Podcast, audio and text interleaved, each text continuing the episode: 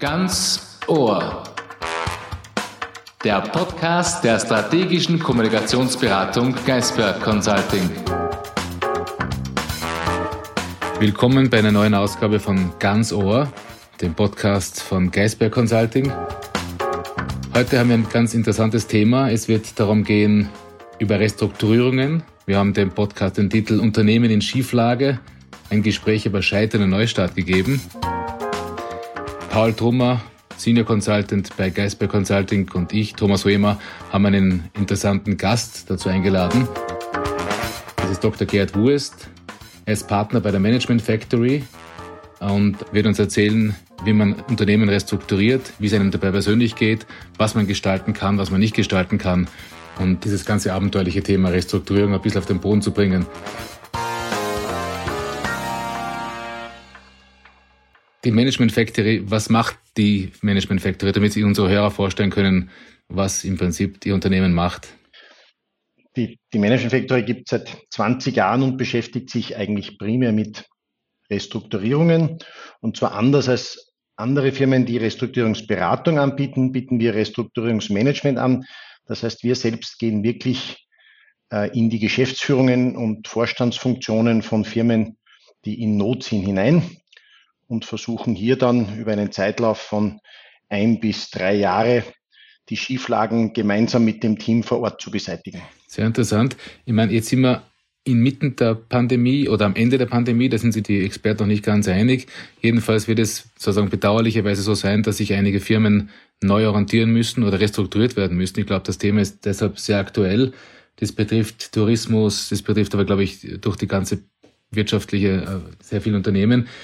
Jetzt gibt es ein Unternehmen, das ist in der Schieflage, die haben ein Problem und wie läuft es? Die rufen Sie an und sagen, unser Management schafft das nicht alleine, helfen Sie uns? Oder wie, wie stellt sich dieses, sozusagen dieses, die Anbandelung des Geschäfts dar? Ja, ja. Also, also es ist fast immer so, wie Sie sagen, es ist selten Vorankündigung, in ein, zwei Monaten könnte man mal reden, sondern wir kriegen meistens einen Anruf entweder vom Unternehmer selbst oder von befreundeten Anwalt oder Steuerberater, der sagt, wir haben da bei dem Unternehmen ein Problem, könnt ihr morgen kommen? Ähm, das ist fast immer eigentlich die, die Ausgangslage. Und wir schauen halt dann, wenn es nicht morgen ist, dass wir spätestens übermorgen dann wirklich vor Ort sind und äh, gemeinsam mit dem Unternehmer, der fast immer ja natürlich extrem besorgt um sein Lebenswerk dann ist, plaudern. Und wenn äh, wir gemeinsam dann der Ansicht sind, wir können helfen, also der Unternehmer und wir, dann schlagen wir wirklich bei dem Unternehmen vor Ort auf. Und das geht durch alle Branchen? Ist das Thema Restrukturierung so beschaffen, dass es eine bestimmte Roadmap gibt, die immer einzusetzen ist? Also Sie sind Experte im Thema Restrukturierung, aber jetzt unterstelle ich jetzt einmal, dass Sie nicht quasi allwissend sind und jedes Detail von Ihrem Unternehmen sofort automatisch ja. kennen. Also es wäre es wäre extrem anmaßend, wenn wir behaupten würden, dass wir allwissend sind. Es ist, es ist genauso, wie Sie sagen, wir, wir sind nie Branchenprofis. Und äh, wir gehen auch immer mit dieser Demut hinein, dass wir ohne die Experten vor Ort gemeinsam diese Sache nicht ja, managen können. Wir glauben halt, dass wir das Restrukturierungs-, Sanierungs-Know-how mit einbringen und das andere müssen wir halt dann gemeinsam mit dem Team äh, gemeinsam erarbeiten. Also so, so sehen wir unsere Rollen. Insofern auf Ihre Frage zurückkommen, ja, es ist branchenunabhängig. Wir haben einen gewissen Schwerpunkt in der Industrie. So, unsere Unternehmen starten so bei 100 Millionen Umsatz und gehen bis ein, zwei Milliarden rauf. Ähm, wir haben aber auch schon Handelsbetriebe und Dienstleistungsbetriebe. Paul Trumer wird dann später noch ein bisschen äh, mehr eingehen auf die Frage, wie schaut es aus, was ist zu erwarten jetzt zum Thema äh, Restrukturierung. Ich habe noch eine letzte Frage zu Beginn. Ihr Job ist ja vergleichbar mit einem Fallschirmspringer. Da gibt es eine Problemzone, da wird gerufen, das Flugzeug fliegt drüber, sie springen runter und müssen sich innerhalb kurzer Zeit orientieren, wer spielt mit mir mit, wer macht mit, wer ist mein Gegner und wie kann ich im Prinzip die Situation retten. Ist das ein, ein Vergleich, dem Sie zustimmen würden? Ja, das finde ich einen, einen, einen, sehr guten Vergleich. Also man, man kommt wirklich, also oftmals sind sie auch äh, äh, irgendwo in unwirkliche Gegenden am Land, wo vielleicht irgendeine Riesenfabrik steht, das kann schon auch passieren. Ähm, und man hat dann mit sehr vielen unterschiedlichen Strukturen zu arbeiten und muss wahrscheinlich dann schon schauen, wir machen es ja kaum alleine, meistens sind wir ja zu zweit oder zu dritt, die dann vor Ort sind und versuchen halt dann relativ rasch äh, auch Seilschaften in diesen Organisationen zu, zu bilden, nämlich Seilschaften mit jenen Persönlichkeiten und Führungskräften, die supportive sind und die selber wollen, dass der Karren wieder rausgezogen wird. Da gibt es natürlich viele andere auch, die vielleicht auch mitgewirkt haben, dass der Karren in den Schlamm gefahren ist und die werden, die, die würden neben Nebelgranaten schießen oder die schießen Nebengranaten und versuchen sozusagen das alles ein bisschen zu verzerren. Und das ist schon die Kunst, die ersten, ich würde sagen, es sind nicht die ersten 100 Tage wie in der Politik. Die Sanierung hat nicht ganz so lange Zeit, aber ich würde sagen, die ersten 30 bis 50 Tage, das sind extrem intensive Tage, jetzt gar nicht von der, nur von der inhaltlichen Seite, sondern vor allem auch von dieser persönlichen Teambuilding-orientierten Seite, mit den Leuten einen Kontakt aufzubauen. Die Leute müssen zu dir Vertrauen schöpfen, dass man sozusagen keine, dass man hehre Ziele hat, dass man wirklich äh, das Unternehmen in den Vordergrund stellt und nicht sein Eigenwohl. Und wenn das einmal gelungen ist, dann wird es auch ruhiger und, und belastbarer. Mhm. Ich stelle mir das wirklich schwierig vor, weil wenn man in ein Unternehmen reinspringt, findet man an allen Positionen wahrscheinlich Leute, die glauben, sie haben eh alles richtig gemacht und trotzdem geht es in die, die falsche Richtung. Braucht es manchmal, um das Schiff wieder sozusagen äh, fahrbar zu machen, unbedingt den externen Blick? Sehen interne Manager irgendwann einmal die, die, den äh, Wald nicht mehr vor lauter Bäumen? Ja, also es gibt zwei Aspekte dazu. Ich glaube, der eine Aspekt ist, der, der Externe hat wahrscheinlich, nachdem er so Restrukturierungsphasen und die ähneln sich ja in gewissen Logiken ja immer wieder schon kennt, kennt die Dynamik einer Restrukturierung besser als der, der, auch wenn er noch so erfolgreich ist, 20 Jahre das Unternehmen kennt, aber nicht Restrukturierung kennt. Also das ist einmal ein Erfahrungswissen. Und das Zweite, das erfahren wir selbst, auch wenn wir lang bei diesem Unternehmen sind, also mehr als drei Jahre, teilweise kommt es ja, dass wir länger bleiben, dann rechtfertigt man selber Investitionsentscheidungen, die man vielleicht am Beginn der Sanierung getroffen hat und dann kommt man selber in diese, in diese Falle hinein, dass man nur noch argumentiert, warum man vor zwei Jahren das so getroffen hat, was nicht weiters relevant ist. Es geht nicht um Schuld, es geht nicht um Fehler, sondern es geht rein um die Frage, äh, was muss ich jetzt machen, um aus der Krise zu kommen, was immer die Gründe waren, warum ich vor drei Jahren eine Fehlentscheidung für eine Investition zum Beispiel getroffen habe. Und genau diesen zweiten Aspekt, den können natürlich Leute, die frisch dazukommen und diese Entscheidungen nicht rechtfertigen müssen, wesentlich besser als die, die halt dabei waren mhm. bei der mhm. Entscheidung. Paul, du hast dir Gedanken gemacht über so ein bisschen systematischer über die, ob wie viele Restrukturierungen auf uns zukommen. Hast du da einen Input? Ja, äh, vielen Dank. Wir haben ja in der Vergangenheit wiederholt gehört, dass Gläubigerschützer immer wieder davor warnen, es droht nach dem Abflauen der Pandemie und nach dem Auslaufen der Hilfen eine äh, große Pleitewelle. Äh, zahlreiche Unternehmen würden es nicht überleben, wenn diese Stundungen und wie auch immer, welche Hilfsmaßnahmen es gab, auslaufen. Eine Frage an den Dr. Wüest. Wie sehen Sie die Situation? Erwartet uns tatsächlich ab dem zweiten Halbjahr eine große Pleitewelle oder hat der Staat durch die Hilfen jetzt eine Art von Zombie-Unternehmen geschaffen, die halt chronisch kränkeln, aber sich noch mehrere Jahre dahinschleppen? Ja, also ich, ich sehe das Zweiteres. Ich, ich glaube, ähm, es, würden, es würde dann eine Pleitewelle, um beim Begriff der Welle zu bleiben, es würde dann eine Pleitewelle geben, wenn es wesentliche tektonische Bewegung mit dem Wasser, mit der Wasser ist Liquidität in der Sanierung, also wenn, wenn die Liquidität drastisch entzogen würde oder, oder wie, wie man bei einer Badewanne den Stoppel rauszieht, dann fängt das Wasser an zum Wackeln und dann hätten wir eine Welle. Ähm, dadurch, dass ja nur der Wasserstand in Summe sich drastisch erhöht hat, indem einfach mehr Liquidität dem Unternehmen, dem Markt zugeführt worden ist, äh, und dieses erhöhte Wasser in den nächsten Jahren aus meiner Sicht zumindest aufgrund von staatlichen Logiken nicht mehr ausgelassen wird, weil der Staat diese Finanzamtshilfen, die Stundungen nicht kurzfristig wird zurückverlangen, glaube ich, wird die große Pleitewelle ausbleiben und es wird so ein langsames Ausglätten der Insolvenzen über einen Zeitraum von drei bis fünf Jahren wahrscheinlich geben ähm, und nicht im Sinne eines kurzfristigen Insolvenzanstiegs. Würden Sie sagen, dass die Corona-Hilfen immer treffsicher waren oder gab es durchaus auch mal eine Überförderung? Also es, es ist definitiv so, dass die Treffsicherheit, also ganz am Anfang, glaube ich, darf man das auch niemand zum Vorwurf machen. Am Anfang ist es darum gegangen, einfach die, die Makroökonomie am Laufen zu halten. Und das ist, glaube ich, auch europaweit sehr ähnlich gemacht worden mit Kurzarbeitshilfen und so weiter. Da, da war es nicht treffsicher, sondern da war es sozusagen Gießkannen im Prinzip.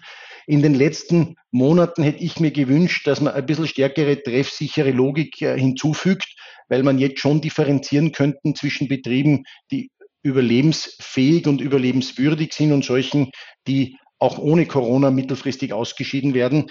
Das ist meines Erachtens nicht ausreichend differenziert passiert. Und darum haben wir das, was Sie, Herr Drummond zuerst gesagt haben, eine ständig größer werdende Anzahl von Untoten. Und Untoten, das kennen wir ja aus den Filmen, sind durchaus gefährlich für die, für die Lebenden. Ähm, und je größer die Anzahl der Untoten wird, desto weniger kann ich mich kann ich mich aus dem Haus bewegen. Äh, aus dem Haus heißt zum Markt, zu den Kunden. Das heißt, es wird zunehmend schwieriger und hat zur Folge, dass irgendwann ein, ein Mehr an Mittelmaß in diesen Betrieben dann vorherrschen wird und die exzellenten Betriebe damit runtergezogen mhm. werden.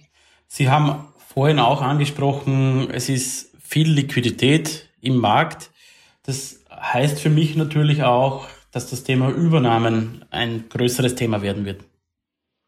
Ja, also wenn es darum geht, dass es äh, Unternehmen oder Finanzinstitutionen gibt, die Firmen kaufen wollen, dann ist es sicher drastisch angestiegen. Wir sehen auch in Österreich eine starke Zunahme an Private Equity Kapital. Ähm, losgelöst von den strategischen Investoren, die auch kaufen wollen. Die Frage ist, gibt es die Übernahmsobjekte? Da sehe ich schon eine wesentlich geringere Anzahl von Firmen, die verkaufen wollen.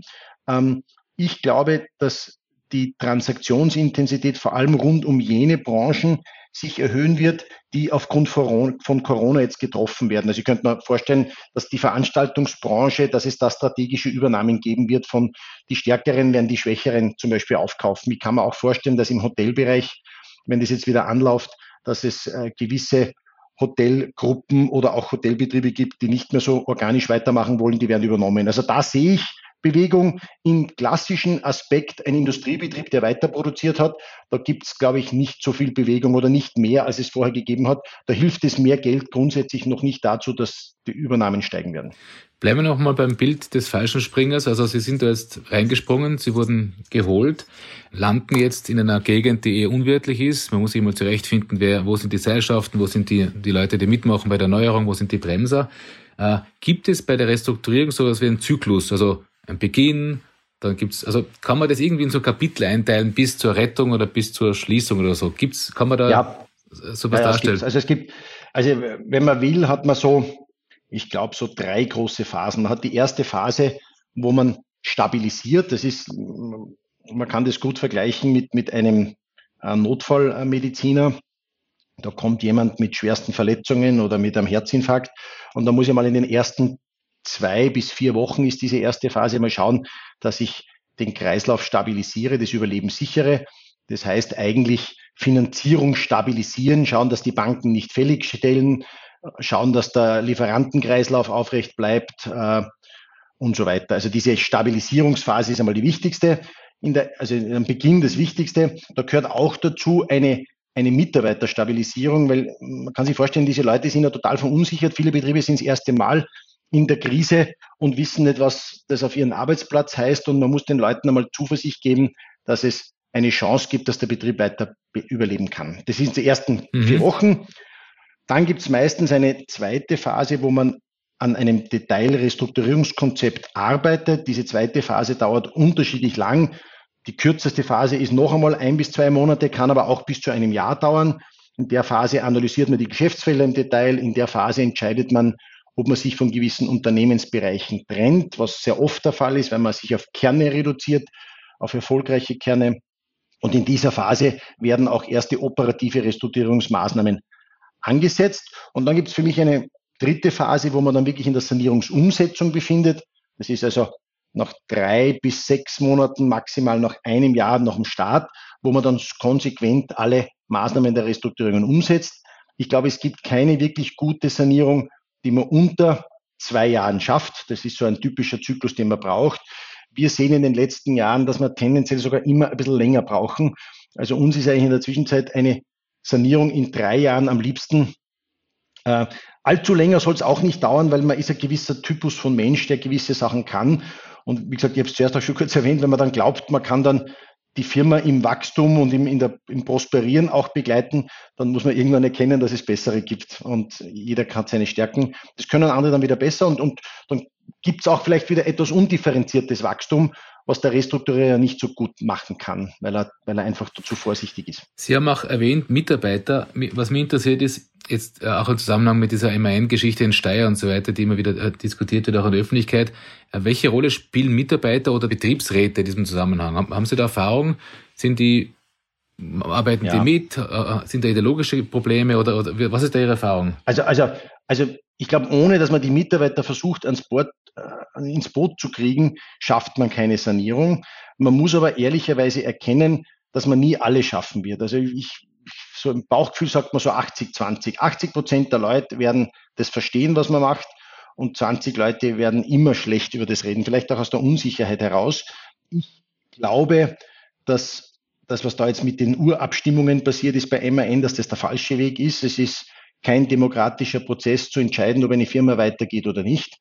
Ähm, ich glaube, es ist schlichtweg eine knallharte Entscheidung. Ich weiß schon, am Schluss müssen Mitarbeiter, vor allem wenn Lohnverzichte verbunden sind, individuell zustimmen. Das ist, dieses Element ist mir bewusst.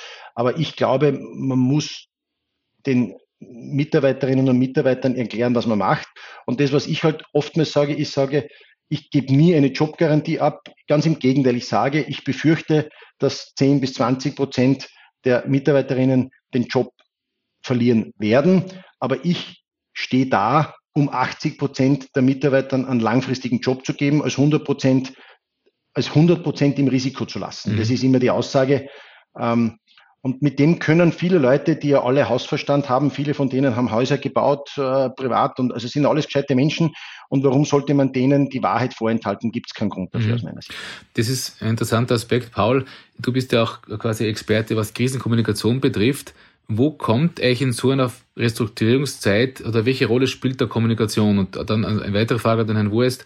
Welche Faktoren gibt es noch? Gibt es Rechtsanwälte, was, Unternehmensberater etc.? Also, aber in erster Linie interessiert mich die Frage der Kommunikation, weil wir selber die Erfahrung haben, Paul und ich, Unternehmen holen uns, wir springen rein, wie der Fallschirmspringer, wie der Herr Wurst und müssen nicht vor kurzer Zeit äh, sozusagen beatmen, Überleben sichern und dann eine Strategie entwickeln. Aber Paul, Kommunikation in Zeiten der Restrukturierung, was ist da essentiell? Also die Erfahrung zeigt, dass Kommunikation insbesondere dann notwendig ist, wenn es emotional wird. Ja? Das heißt, wir sehen ja, dass bei den Restrukturierungsschritten, die gesetzt werden in Unternehmen, es irgendwann einen Punkt gibt, wo man äh, das Team ins Boot holen muss und wo man einfach sagen muss, es gibt jetzt notwendige Schritte, die auch die Mitarbeiter betreffen. Ja? In dieser Situation kann es oftmals emotional werden, weil auch Ängste im Spiel sind, Arbeitsplatzverlust etc. Da sehen wir immer wieder, es gibt verschiedene Strömungen von außen. Es wird auch mit emotionalisierenden Bildern gearbeitet, mit Informationen, die von externen hineingetragen werden ins Unternehmen, um Unsicherheiten zu schüren.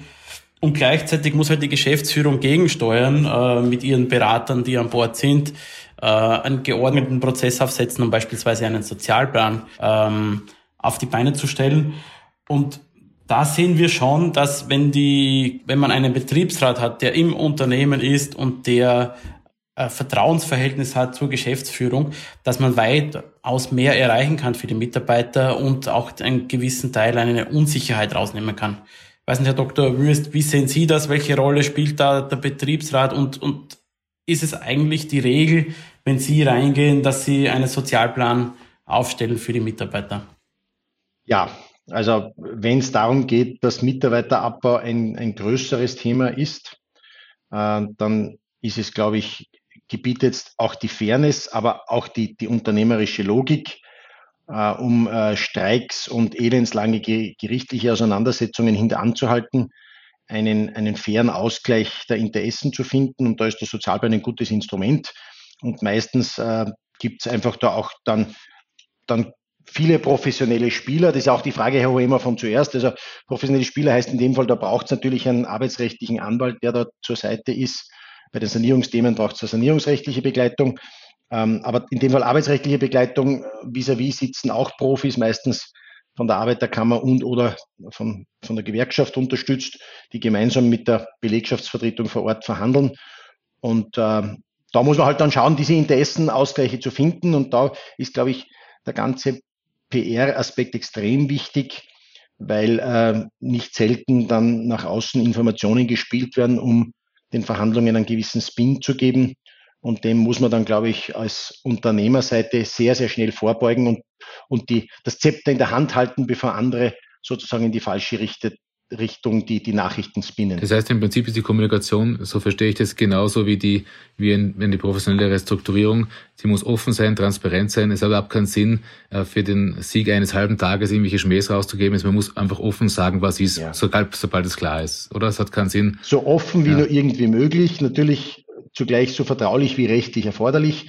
Wobei wir äh, schon Freunde sind, die Kommunikation im Unternehmen sehr offen zu halten, Kommunikation nach außen erst dann loszutreten, wenn sozusagen irgendwelche Indiskretionen nach außen geflossen sind.